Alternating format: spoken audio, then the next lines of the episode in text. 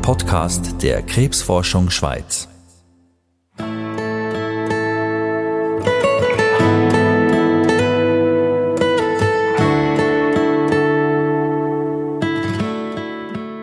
Ich habe mir eigentlich vorgestellt, noch lange zu leben, noch alt zu werden. So habe ich mir das so vorgestellt. Und jetzt auf einmal kommt es einfach anders, oder?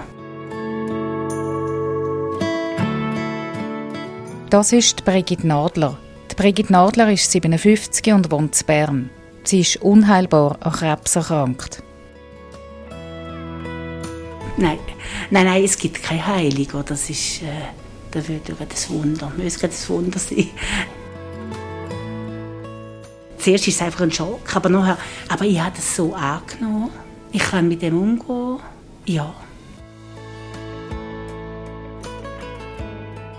Brigitte Nadler geht ganz offen mit ihrer Diagnose um. Sie weiß, dass ihr kein Arzt mehr helfen kann, wieder gesund zu werden. Das zu akzeptieren, ist nicht leicht. Über das erzählt Brigitte Nadler in dem Podcast von der Krebsforschung Schweiz. Der Podcast heißt Wissen gegen Krebs, weil die Forschung und das Wissen über Krankheit ganz direkt den Patienten helfen. Auch die Brigitte Nadler profitiert von der Krebsforschung, und zwar von deren im Bereich Palliative Care. Bei der Palliative Care geht es darum, in der Zeit, die noch bleibt, eine möglichst gute Lebensqualität zu haben. Schwer kranke Patientinnen wie die Brigitte Nadler sollen bis am Schluss möglichst so leben können, wie es ihnen entspricht. Ich bin Rebecca Häfeli und ich besuche die Brigitte Nadler zu Bern. Ich komme zu der Frau Nadler. Ah, das sind Sie. Grüezi. Grüezi, Frau Nadler. Grüezi, Frau Hefeliger. Ja, genau. Ja, grüß dich wohl. Grüezi. Wir gehen ein paar Schritte miteinander. Sie läuft an Krücken und schnauft schwer. Trotz all dem macht sie einen recht zufriedenen Eindruck. Sie erzählt mir, wie sie von ihrer schweren Krankheit erfahren hat. Also ich habe Diagnose Lungenkrebs bekommen mit Metastasen in den Knochen. Also es hat schon auf die Knochen übergegriffen, oder? Es ist auf die Knochen über. Also es ist so, oder ich hatte im 2013 hatte ich einen Tumor auf der Niere, auf der rechten Niere. Und jetzt, sieben Jahre später, hat das eben Ableger gegeben auf den, auf den Knochen und, und, und auf der Lunge. In die Lunge ist das ja gegangen. Der Lungenkrebs ist der Grund dafür, dass Brigitte Nadler Mühe hat mit Schnaufen. An der Krücke läuft sie wegen der Metastasen in den Knochen. Sie hat eine schwere Operation und diverse Therapien hinter sich. Dabei hat sie eigentlich schon gedacht, sie hätte den Krebs erfolgreich bekämpft. Lange Zeit war alles immer gut. Ich bin jedes Jahr in die Kontrolle gegangen, es ist immer gut gelaufen, es, ist immer, es hat immer geheißen, es sei bestens, alles in Ordnung hat Ultraschall gemacht und ja. Und hat, ja, dann bin ich wieder heim, ist gut gewesen, nächstes Jahr wieder, von Jahr zu Jahr einfach immer in Kontrolle gegangen. Ist immer gut gewesen, ja. Immer alles bestens, hat es geheissen. Und dann eben Ende äh, 2019 hat es dann angefangen. Also die Beschwerden haben angefangen mit Rückenweh und so, nicht mehr schnaufen, nicht mehr gut schnaufen. Und dann ist man dann zum Arzt gegangen und hat x Untersuchung gemacht. Oder? Und dann ist dann eben die Diagnose, habe ich dann bekommen, am 24. Februar. Und haben Sie dann gedacht, es sei etwas in die Richtung, also von Metastase? Oder? Also Sie meinen da, wo ich die Beschwerde bekommen habe? Ja, es ist komisch, ja, so, so wie es gant. Ja, so wie es gant, weil es ist ja so ein komisches Weh. Es ist nicht so ein, Schnaufproblem, wie man hat, wenn man Asthma hat oder so. Einfach, es ist ein, ein, ein Weh, wo ich, wo, man, wo, man, wo ich noch nie gespürt habe, wo ich nicht gekannt habe. Und auch mit dem, äh, mit dem Rückenweh war auch sehr komisch gewesen. Also das ist mir sehr komisch vorgekommen. Ich denke, das, das kann nicht einfach ein normales Rückenweh sein. Aber dann ist es dann eben ausgekommen mit den verschiedenen CTs und Untersuchungen oder ist dann dass der da dass es Krebs ist. Oder? Und das heißt, Sie haben jetzt schon das zweite Mal so einen Hammer bekommen? Genau, genau. Das ist das zweite Mal, ja. So ein Hammer, ja, Sie sagen es, ja. Also ich habe wirklich äh, gestaunt, eben wie das nach sieben Jahren, man sagt ja immer fünf Jahre. Und das sollte man eigentlich, ja, es sollte gut sein, sollte man geheilt sein. Aber ja, es ist eben leider nicht so. Es kann immer wiederkommen. So eine heimtückische Krankheit einfach.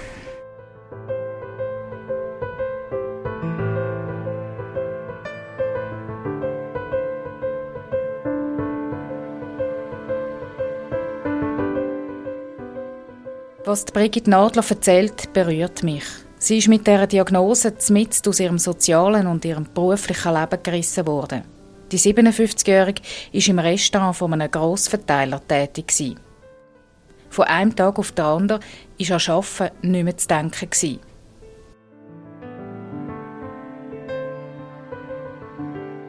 Also zuerst natürlich, das schockiert natürlich schon. Und dann ist auch noch, was ich noch muss dazu sagen, 24. Februar, da ist mein Mann ist am 24. Februar im 08 verstorben an Lungenkrebs. Und ich komme die Diagnose Lungenkrebs über am 24. Februar. Das ist also ein bisschen komisch. Also ja, hat mir so ein bisschen zu denken gegeben. Ja gut, und dann bin ich direkt ins Inseln von meinem Hausarzt. Und dann ist dann das schon losgegangen, oder, mit den Untersuchungen und so, ja. Da ist dann nachher äh, sofort einfach äh, Schlag auf Schlag gegangen einfach. Ja, wissen Sie, es war noch so viel gewesen. Da haben sie mir im Rücken operiert. Also die, die Wirbelsäule hatte ich ja Metastase gehabt. Dann haben sie dort operiert. Und dann bin ich wieder lange im Spital gewesen, dann wieder, wieder heim. Und nein, eben nicht heim, das stimmt eben nicht. Weil ich leider eben in einem schönen Altbau wohne. Aber drei dritte Stock ohne Lift. Und das konnte ich natürlich nicht mehr machen. Oder? Dann musste ich in so eine, Übergangs eine Übergangslösung suchen für mich. Dann bin ich in so ein Ferienbett gekommen, in ein, äh, so ein Heim. Und dort war ich dann etwa drei Monate, gewesen, weil ich ja nicht heim oder die Stege nicht bewältigen Und dann kommt, ist einfach immer wieder etwas gekommen. Und dann nachher äh, ist wieder, äh, eben jetzt das mit der Atmung oder? Dass ich nicht mehr, und dann haben sie gesehen, dass sie Wasser auf der Lunge haben, dass es auf dem Tumor kommt. Oder? Dann haben sie das Wasser wieder müssen ab, ja, ziehen äh, eben, und so bin ich einfach ständig äh, hin und her, wieder von die ins Spital oder vom, ja. Eine unglaublich aufreibende Zeit hat Brigitte Nadler erlebt. Tage, die gefüllt waren mit medizinischen Untersuchungen und Behandlungen. Dass es keine Heilung für sie mehr gibt, hat sie schnell realisieren. Sie scheint das akzeptiert zu haben. Ich frage sie trotzdem, ob es auch traurige Momente gibt. Ja, es gibt auch Momente, wo ich traurig bin, wo ich viel so darüber nachstudiere. Das gibt es auch. Aber ich habe noch etwas, was mir eben auch noch Kraft gibt, und das ist mein Glaube. An Jesus Glaube. Aber können Sie etwas dazu sagen zu dem Prozess, das annehmen? Äh, es ist schon in meinem Charakter. Also ich habe, wie soll ich jetzt das sagen? Klar, oder? Zuerst ist es einfach ein Schock, aber nachher tut man das nachher verarbeiten und, und dann ist eben auch die Hilfe auch noch von außen, wo einem äh, Kraft gibt, die Hilfe der Familie, was sehr wichtig ist, finde ich. Und ich habe eine ganz tolle Familie, nicht zu vergessen, mein Sohn. Der ist meine grösste, also wirklich äh, Also ohne ihn hätte ich das, glaube ich, gar nicht, hätte ich das nicht geschafft. Der Brigitte Nadler hat es geholfen, über Kranken zu reden. Mit ihrem Sohn kann sie alles besprechen. Das ist etwas, was man aus der Forschung weiß. Am Lebensende braucht es Zeit für Gespräche. Weil das ist ja das Ziel der Palliative Care, dass die Betroffenen die Phasen am Schluss von ihrem Leben selbstbestimmt gestalten können. Neben dem, dass sie unter möglichst wenig Symptomen leiden sollen. Die Schmerzbekämpfung ist ein wichtiger Pfeiler der Palliative Care.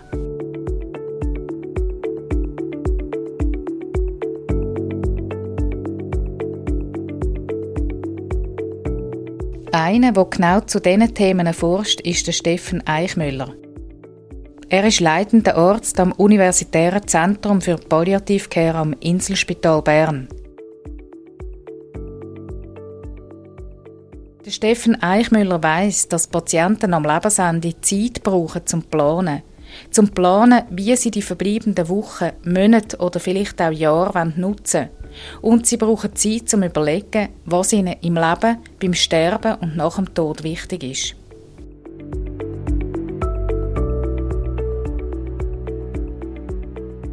Der Steffen Eichmüller hat zusammen mit einem Forschungsteam ein Schema entworfen.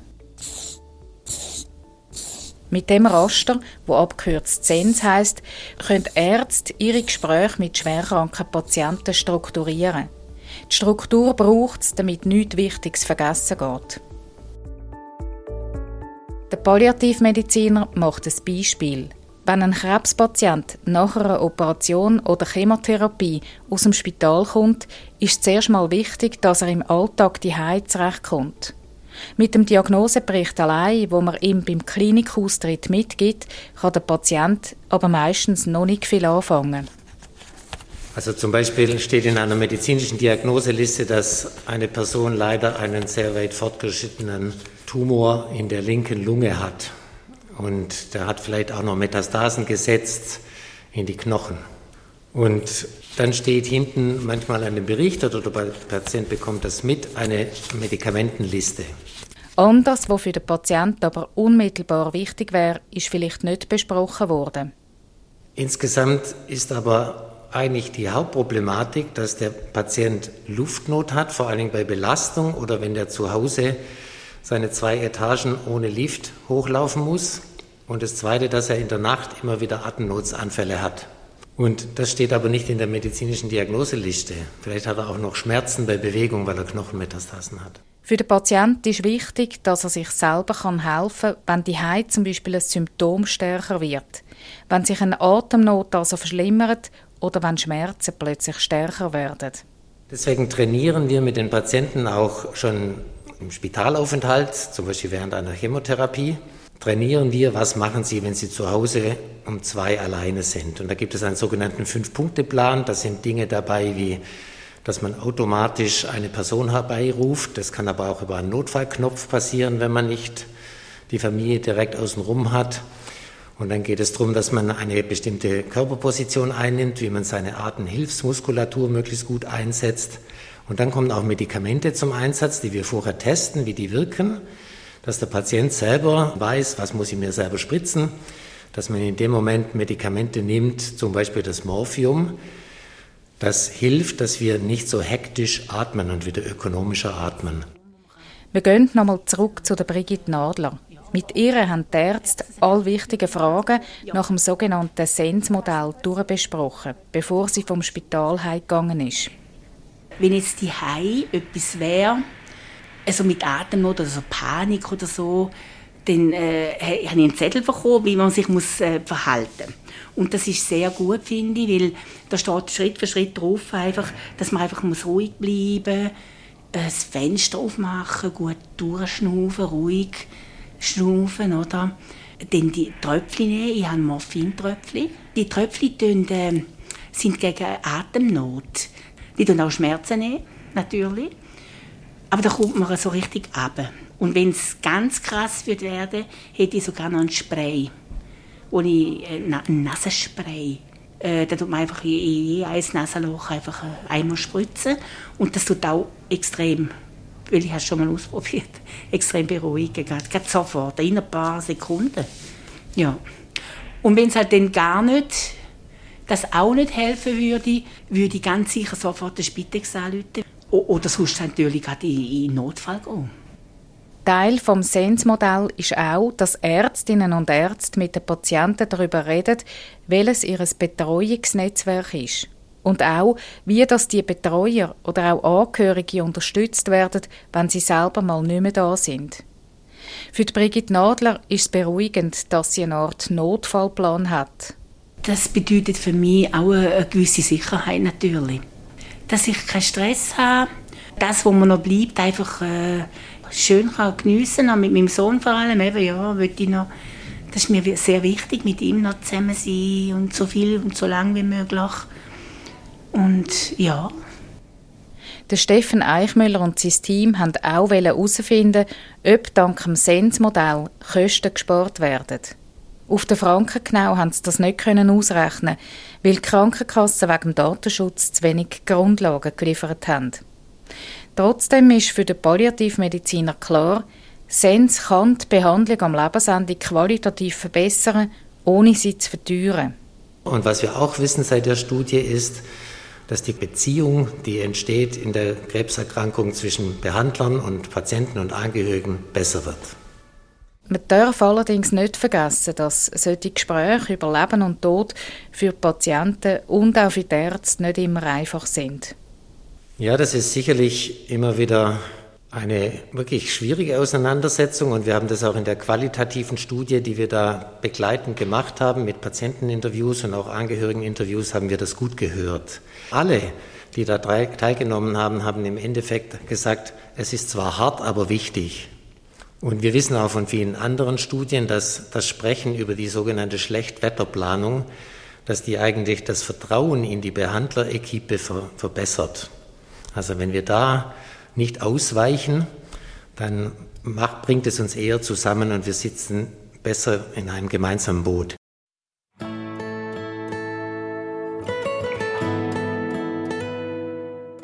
Brigitte Nadler weiß, dass sie nicht alt wird. Angst vor dem Tod hat sie nicht. Ich glaube, das Leben nach dem Tod, das ist klar. Ich glaube einfach an das, dass wir uns alle dort wieder sehen. Ich freue mich auf meinen Mann, auf meine Eltern wieder zu sehen. So, das ja, ich glaube an das. Für die verbleibende Zeit hat Brigitte Nadler nicht mehr allzu viel Ziel. Dafür aber umso wichtigere. Wenn man so eine Diagnose bekommt, da sieht man so klar die Vergänglichkeit vom Leben. Und man sich vorher nie Gedanken gemacht hat über den Tod. Ja, man hat einfach gelebt, jeden Tag arbeiten. aber über den Tod hat man sich einfach, ja, keine Gedanken gemacht. Und wenn du so eine Diagnose bekommst, ist auf einmal sieht man die Vergänglichkeit vom, vom Leben. Die, die, die, der klare Blick, einfach, ja, wie vergänglich das ist eigentlich, wie, wie, wie schön, dass man eigentlich einfach alles geniessen sollte. Jeden Tag einfach geniessen. Und das werde ich auch machen.